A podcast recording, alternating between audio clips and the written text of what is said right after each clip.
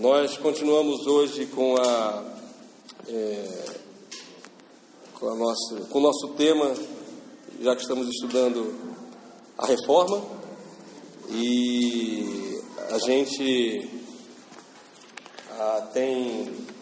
É, começou no domingo passado, com o Adriano trazendo uma introdução. É, e a primeira pergunta, faz sentido a gente usar isso como tema? A gente que né, sempre segue é, é, um livro da Bíblia, escolhe para estudar e para dissecá-lo, né, do primeiro versículo ao último versículo.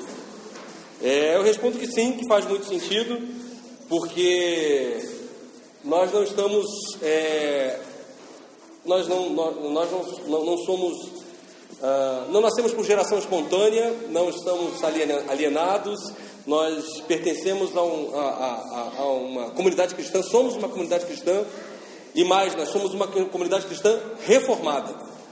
E isso tem alguns significados. Alguns diriam que nós somos uma comunidade cristã reformada evangélica.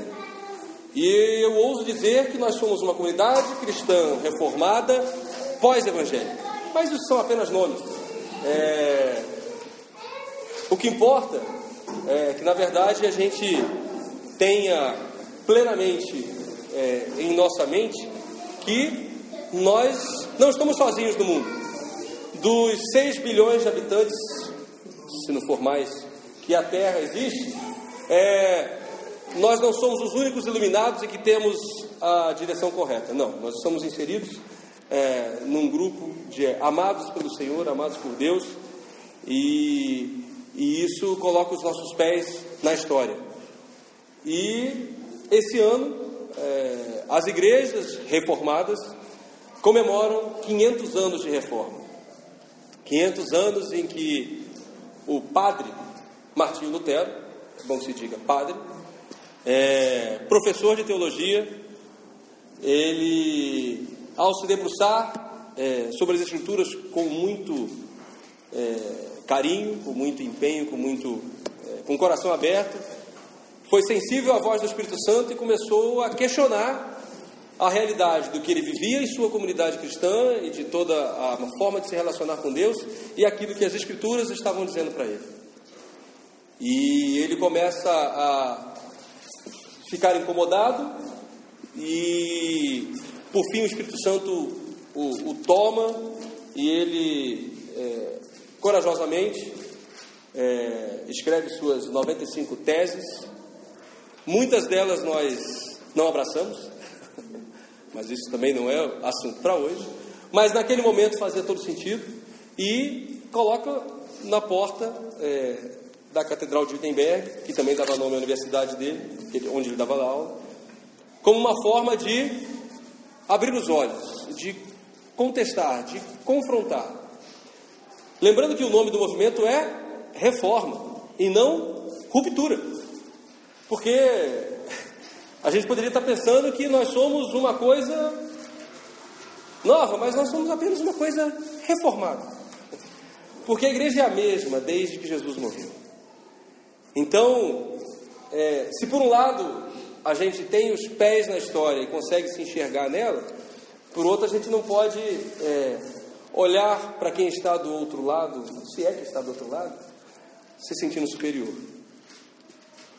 E como parte dessa reforma, como parte dessas 95 teses, como parte dessa transformação e disso que é, Lutero sente em seu coração e, e é inspirado por Deus para anunciar, ele então descreve cinco pilares que ele percebia, que ele entendia que a, que a igreja, com I maiúsculo, a igreja de Jesus estava se desviando. Lembrando que é, a reforma não foi a, primeiro, a primeira divisão, é, ou a primeira separação que a igreja é, teve, a igreja teve outras é, separações, Teve o grande cisma do Oriente, onde a igreja ortodoxa se separa da igreja é, é, do, do Oriente, a igreja do Ocidente, e isso. É, então hoje, se você andar por Brasília mesmo, Brasília tem algumas catedrais ortodoxas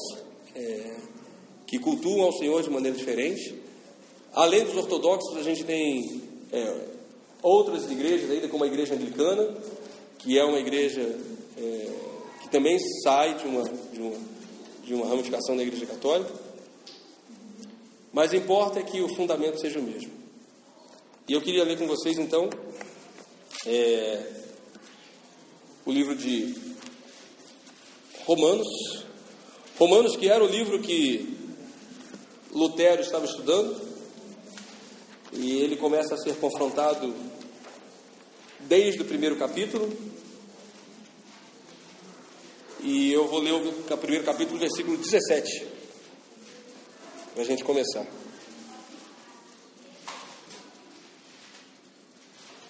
Romanos capítulo 1, versículo 17.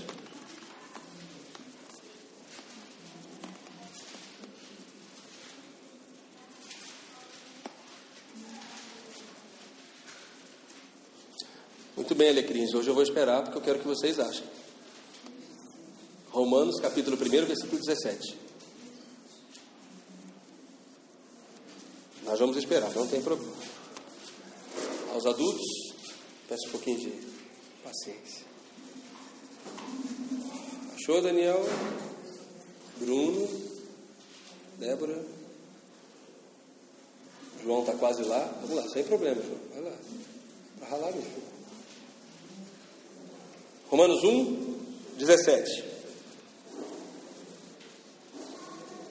Diz assim o texto: Porque nele se descobre a justiça de Deus de fé em fé. Como está escrito, o justo, mas o justo viverá da fé. Vou ler agora, começando no 16. Porque não me envergonho do evangelho de Cristo, pois é poder de Deus para a salvação de todo aquele que crê primeiro do judeu e também do grego, porque nele, nele quem? O Evangelho de Cristo, se descobre a justiça de Deus, que é de fé em fé, como está escrito, mas o justo viverá da fé. A primeira sola é sola fide, uma tradução, somente a fé. Porque os reformadores, inspirados pelo Espírito Santo, precisaram cravar essa estaca? que será que estava acontecendo nas comunidades cristãs daquela época que fez com que eles percebessem que a fé, de alguma forma, estava deixando de ser suficiente? A história nos diz que, é, por algum tempo, ou é, talvez isso de alguma forma ainda continue, mas é, se passou a acreditar que as nossas ações poderiam de alguma forma colaborar com a, com a nossa salvação. Ora, dito isso dessa forma, eu creio que até mesmo a igreja não reformada negaria o que eu estou dizendo. Não, você está enganado. Nós também acreditamos que a salvação é pela fé. Mas a questão é que o tema não é o tema da reforma, a estaca cravada não é que a salvação é pela fé. A estaca cravada é somente a fé. Então não é que eu esteja dizendo que os não reformados não tenham fé ou não creiam que a fé pode salvar.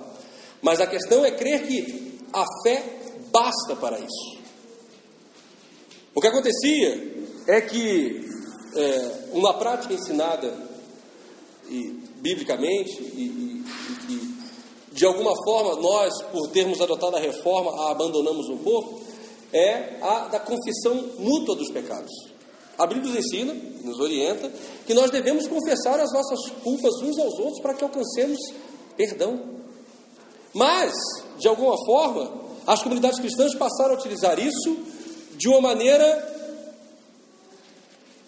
em que empoderavam os seus líderes em que essa confissão não era mais feito na plenitude da irmandade e do convívio, mas era feita por um sacerdote.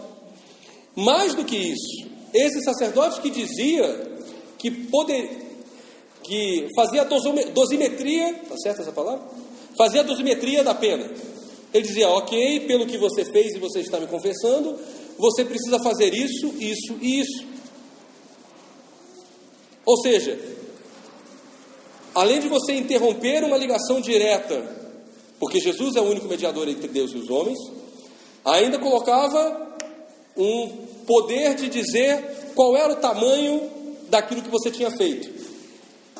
E para causar mais espécie, mais espanto ainda, havia formas de amenizar o tamanho da sua pena.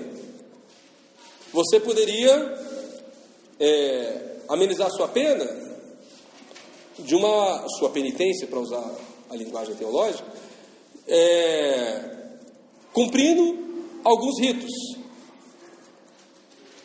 é, rezando uma certa quantidade de orações, cumprindo um certo número de jejuns, comprando alguma indulgência. E eu acho que é neste momento do, onde as indulgências começam a ser comercializadas e vendidas, todo mundo sabe que indulgência, indulgência eram é, artefatos, objetos que por terem sido, por terem, por, por pertencerem ou por terem pertencido, ah, quase não sabe, e por terem pertencido a alguns homens é, de vida santa, de vida é, é inspiradora, eles, a, a, a, comunidade da época, a cristandade da época começa a acreditar que esses objetos possuíam em si mesmo algum poder de salvação. Creio que vocês, ou alguns de vocês, já, já, já tiveram é, a oportunidade de, de visitar alguns lugares onde se alega ter um cravo da cruz, o sangue, uh, um pedaço da coroa de espinhos, um pedaço da madeira, um pedaço do osso, e isso foi sendo colocado como relicário, como, como, como, como de, dentro de, de, de, de redomas, enfim, ele foi colocado, colocado dentro de templos, e isso provocava peregrinação das pessoas. Para adoração, para veneração, para perdão dos pecados, para salvação. Então, é, a fé que, dita de maneira clara e direta por Jesus, que é a única forma de se alcançar e de se ver a Deus, ela começa a ter ajudadores, começa a ter aios, ela começa a necessitar de é, outras coisas que colaborariam com a sua eficácia. Então, a fé somente não bastava mais. Ela precisava de um outro mediador, de uma penitência a mais e até mesmo de, de a compra de uma indulgência. Lutero, então, diante desse cenário, e outros reformadores junto com ele, diante desse cenário, se levantam e dizem: não, é só a fé. Mas, será que a fé sozinha, será que é bíblico isso? A fé sozinha é capaz mesmo? Será que essa estaca cravada pelos reformadores, será que essa, é, é, é, esse grito deles faz sentido bíblico? A gente encontra respaldo bíblico para isso? Separei aqui pequenos, são quatro textos de, de Lucas, que é o evangelho que a gente acabou de estudar, onde Jesus encontra quatro grupos de pessoas. E nenhuma dessas pessoas aparentemente estava buscando salvação. Vamos ler? Vamos ler Lucas, já falei que os quatro textos são em Lucas, o primeiro é Lucas 7,50.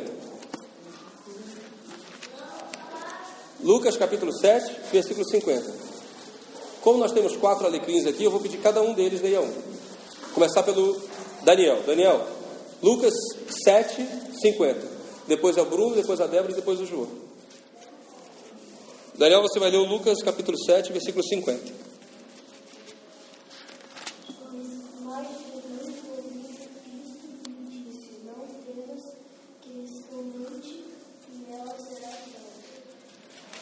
Lucas 7, 50?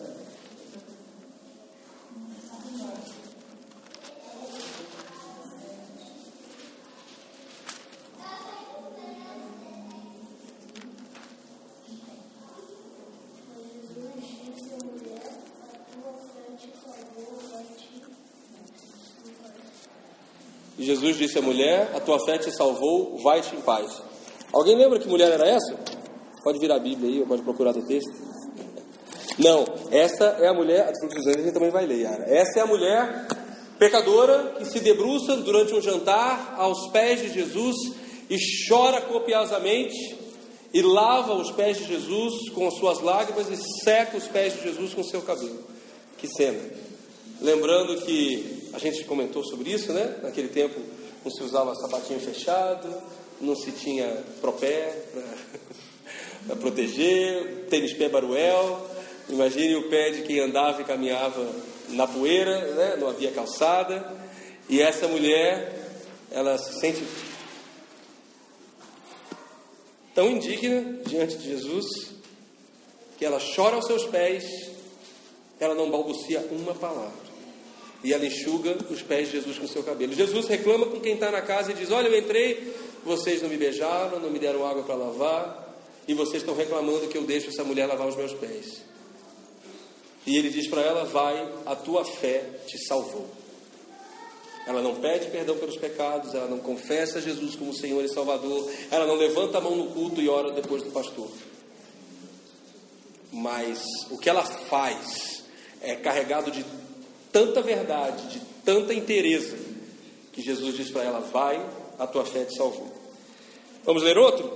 Agora a vez do Dani. Dani, é o Lucas 8, está pertinho, se você tinha aberto esse, agora o versículo 48. Bruno, Daniel acabou de ler.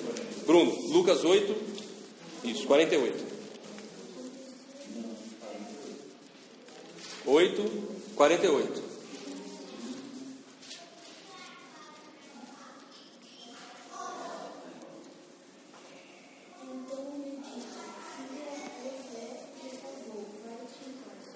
Parece a mesma coisa?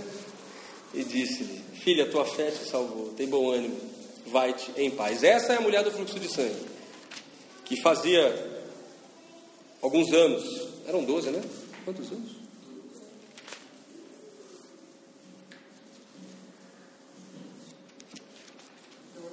Doze mesmo, né? Opa, doze mesmo, isso. Doze anos, versículo 43, obrigado. É, fazia 12 anos, sofria é, com fluxo de sangue. E, mais uma vez, só para a gente dar o contexto, uma era uma prostituta, uma mulher pecadora na linguagem bíblica, e essa é mulher com fluxo de sangue. Lembrando que a mulher, naquele tempo, é, nos dias do seu costume, para usar a linguagem bíblica, ela era proibida de, inclusive, participar de velório, de, de, de, de estar com as pessoas. Por quê? Porque ela, em si mesma, era considerada impura. E essa mulher, há 12 anos, era impura. Há 12 anos ela não podia fazer parte das celebrações, das festas. Há 12 anos ela era marginalizada. E ela costura a multidão e toca nas na ordem de Jesus, sabendo que ao fazer isso, o que ela tinha feito com Jesus? Ela tinha tornado Jesus impuro. Só que é Jesus que a purifica. E o que, que ele diz para ela? Minha filha, você está curada, né? Você não mais terá fluxo de sangue. Não. Vai-te em paz. Tem bom ânimo. Renova as tuas forças. A tua fé te salvou. Estamos falando sobre a fé. A fé que, so, que sozinha salva. Agora a vez da Débora. Débora, nós vamos ler Lucas capítulo 17, versículo 19.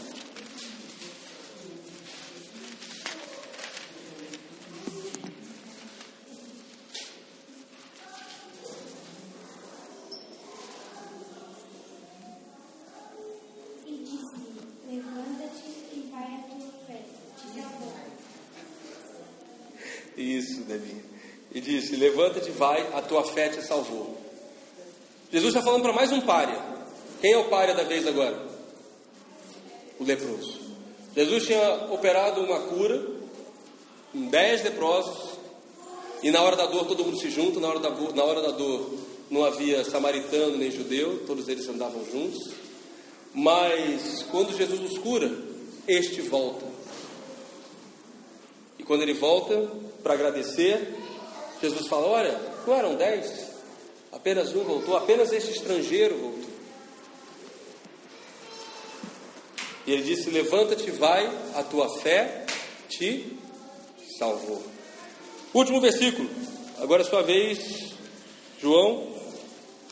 A gente leu o 17 e 19, agora é o 18, 42.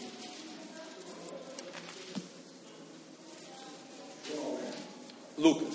Estamos em Lucas, todos os versículos foram em Lucas.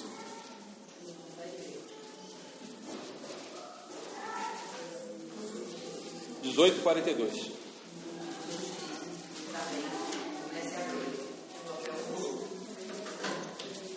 E Jesus disse: Vê, a tua fé te salvou. Este é quem? Este é o cego que gritava na frente da cidade de Jericó. Neste caso, é, a, a separação dele da sociedade vinha diretamente da sua pobreza. Havia uma crença é, que, e Jesus é até interpelado por isso, que as pessoas nasciam é, enfermas ou doentes já por um pecado original. E Jesus é até interpelado: quem pecou? Foram eles foram, foi este que pecou ou, ou, ou, foram seus pais que pecaram? E Jesus vendo aquele homem é, que começa a gritar, e a história é linda, ele se levanta, joga a sua capa, corre na multidão, fala: Jesus, filho de Davi, tem misericórdia de mim. Jesus, filho de Davi, tem misericórdia de mim. E Jesus pergunta para ele: que, quer, que, que você quer que eu faça com você? E ele responde: que eu veja. E o que Jesus faz com ele? Cura e diz: A tua fé te salvou. Reforcei esses quatro textos, esses quatro versículos, para nos lembrar que a fé, sim, somente é capaz de salvar. A fé não precisa de ajuda. A fé não precisa de jeitinhos a fé não precisa de campanhas. A fé não precisa de jejuns. A fé não precisa de orações. A fé somente é capaz de salvação. A fé não precisa de dízimos. A fé não precisa de ofertas. A fé somente traz salvação.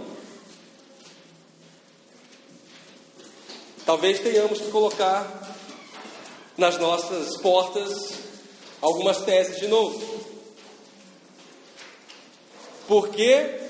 Porque é maravilhoso demais para o homem entender que apenas a fé faz isso. Talvez algum de vocês esteja se perguntando, mas Tiago vai dizer que a fé sem obras é morta. Mas se as obras não forem consequência da fé, e sim motivadora da fé, a sua fé é morta. A sua fé não é uma coleira que vai fazer Deus fazer aquilo que você quer. A sua fé não é uma chave que vai abrir a porta dos seus sonhos. A sua fé não vai te comprar um carro novo. A sua fé não vai forçar Deus a cumprir os seus desejos. A fé é um estilo de vida que vai fazer você viver de acordo com aquilo que Deus diz e não de acordo com o que o mundo diz. A fé é uma força interior, é um dom dado por Deus que vai te fazer dizer não ao pecado, não à forma do mundo viver, que vai te fazer suportar angústias, tribulações, dores, provas a fé não é uma maneira de se dar bem. A fé não é uma maneira de agradar Deus de fazer benefícios a Deus, de comprar Deus. Deus não é comprado por coisas que possamos oferecer a Ele. Somente a fé. Fé é um estilo de vida. Hebreus capítulo 11, versículo 1. Vamos ao que a maneira como o escritor desta carta define o que é a fé e de como ela desafia a nossa compreensão. Ora, a fé é o firme fundamento das coisas que se esperam e a prova daquilo que não se vê. Isso nos afronta. Isso nos incomoda.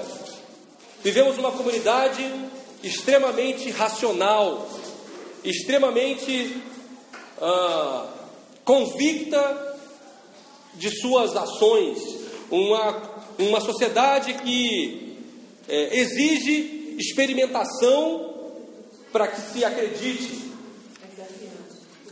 É desafiante, é isso? É, é, vivemos uma sociedade que vai resumir a sua fé ou as suas convicções a uma questão de foro íntimo, vai dizer para você que isso é o que vale para você e não é o que vale para todos. Mas o texto vai dizer: ora, a fé é o firme fundamento das coisas que se esperam. Isso é uma contradição em si mesmo. Como é que algo que se espera pode ter um firme fundamento? O que tem firme fundamento são as coisas que são, não as coisas que se esperam. As coisas que se esperam eu tenho uma esperança uma expectativa, eu tenho um, um, uma, um desejo de que aconteça. Mas a fé não, a fé é o que nós temos de concreto, é firme fundamento daquilo que a gente espera. Ela é a prova, e ele usa uma linguagem jurídica, ela é o, a evidência, ela é o testemunho daquilo que a gente não vê, e em tempos de, de delação premiada, onde delação não é prova, obviamente, é, a fé sim é prova, porque a, a fé muda e molda-nos hoje para que vivamos como viveremos no porvir. Só que o texto que a gente leu no começo de Romanos 1,17 que diz que o justo viverá da fé, foi por muitas vezes interpretado de maneira equivocada. Justo viverá da fé, pela fé, é um estilo de vida e não uma maneira de remuneração. A fé não remunera, a fé salva.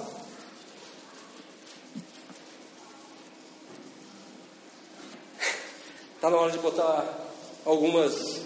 renovar as nossas frases, não é? Colocar as nossas.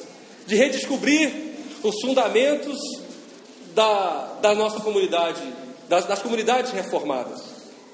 A fé é um estilo de vida. Você precisa de fé para poder congregar, para poder agradar a Deus, para poder se chegar a Deus. No mesmo capítulo, versículo 6, ora sem fé é impossível agradar-lhe, agradar-lhe a Deus, porque é necessário que aquele que se aproxima de Deus creia que ele existe e que mais, que ele é galardoador dos que o buscam. Sem fé é impossível se chegar a Deus. Suas boas ações não vão te fazer chegar a Deus. Seu bom comportamento não vai te fazer chegar a Deus. Sua autocomiseração, seu autoflagelo, suas chicotadas não vão te fazer chegar a Deus. Suas ofertas não vão te fazer chegar a Deus. Seus jejuns não vão te fazer chegar a Deus. O que te faz chegar a Deus é a fé. E o que a fé vai provocar em você? Um coração generoso para dar oferta. Um coração que anseia pela purificação e vai te fazer fazer jejum. Um coração que precisa se comunicar com Deus e vai te fazer orar. Mas importa a ordem. Não são essas coisas que vão te fazer agradar a Deus. Mas com fé você praticará essas coisas. E elas terão sentido verdadeiro. E elas não serão simplesmente um costume. A gente precisa de fé para poder caminhar em comunidade, para poder perdoar. Lucas, de novo, capítulo 17, que a gente já leu, o versículo 5 diz o seguinte: Disseram os apóstolos ao Senhor: Acrescenta-nos a fé. Por que, que, por que, que os apóstolos disseram isso para Jesus? Vamos ler os versículos anteriores.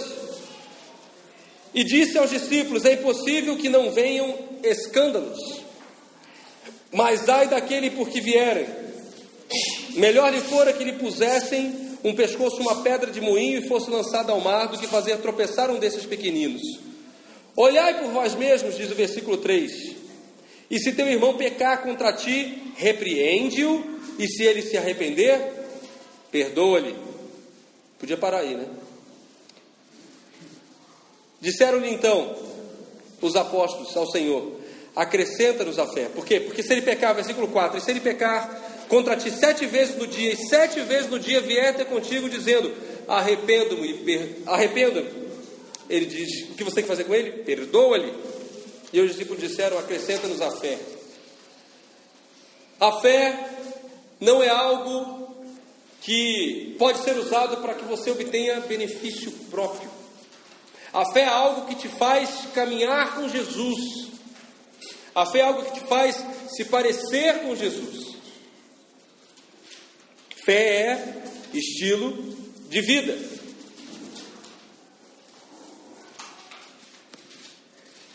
Será que Tiago concorda com o que a gente está dizendo? Tiago capítulo 2,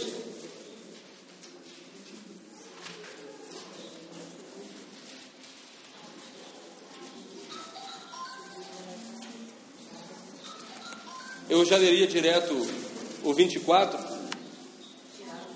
mas nós vamos ler o versículo 18. Tiago capítulo 2, versículo 18. Vamos começar do 14? Para a gente confrontar de maneira verdadeira.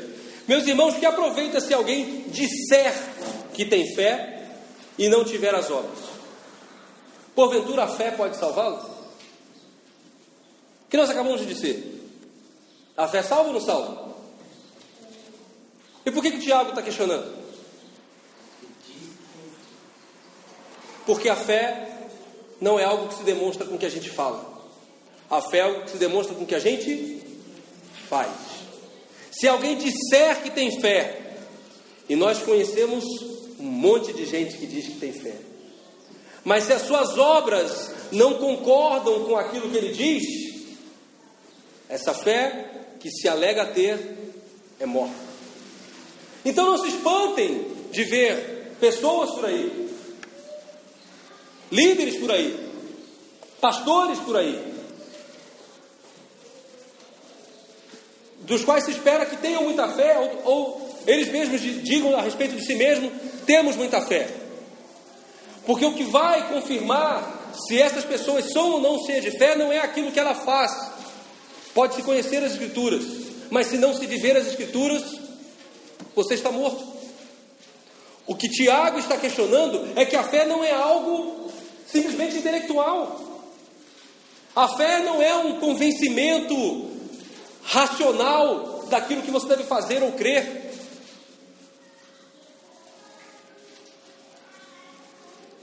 Versículo 19 diz assim: Tu crês que há um só Deus? Fazes bem. Os demônios também creem e estremecem. Fé não é apenas uma consciência mental da existência de Deus. Fé é um modo de vida que se traduz nas nossas ações. Quer saber se você tem fé ou não? Pensa no trânsito e alguém te dando uma fechada.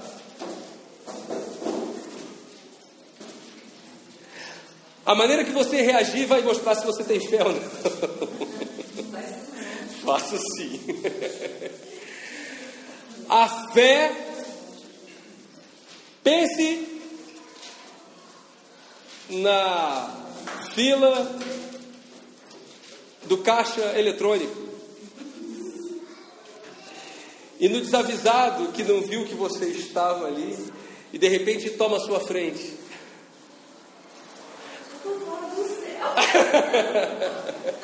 a fé se manifestará, se manifesta como nós agimos e como nós reagimos. Pense no, no seu convívio com seus filhos, com seu cônjuge. Fé é estilo de vida. Fé não é uma convicção racional. Fé não é uma construção da nossa mente. Fé não é um mero convencimento de que alguma coisa. Ah, você crê que Deus existe? Beleza, até os demônios creem. E mais do que você, eles têm medo, eles temem, eles estremecem. Você crê e ainda fica de boa. Eu acho que, desculpa, eu acho que quem sabe mesmo que Deus experiência de Deus, ele realmente tem. Claro que sim, é isso. Essa é a diferença da fé que é na prática. A fé que na prática produz salvação. A fé que na prática produz temor, mudança de comportamento, mudança de estilo de vida. Por isso a estaca da fé, que é a primeira estaca que os reformadores cravam, é importante. Fé sem prática é morta. É o que o versículo 24 vai nos dizer. Vedes então que o homem é justificado pelas obras e não somente pela fé. Calma, Tiago. Pelas obras que são a materialização da sua fé.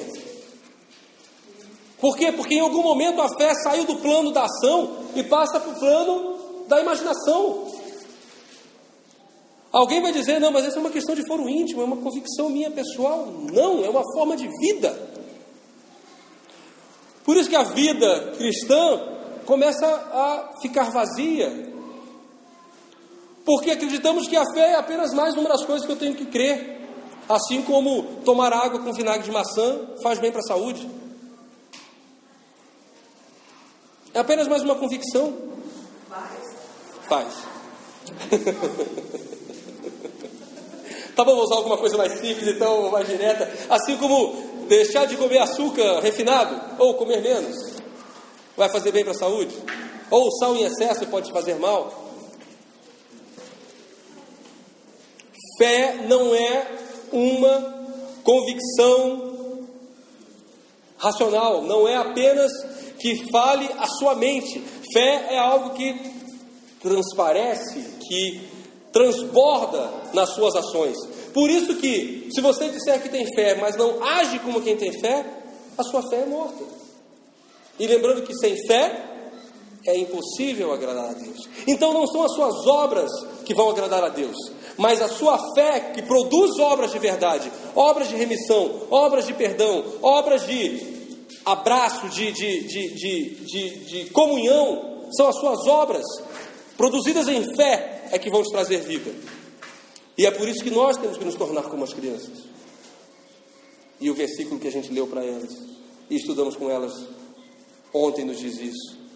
Nós temos que ser parecidos com elas nessa capacidade de acreditar como crianças, de ter fé como crianças e de agir como elas. A criança em cima do beliche, o pai estende o braço e diz: pule. A criança pula. Conhece o pai, tem convicção nisso. Fé tem que ser vivida na prática. Porque senão a nossa fé é morta.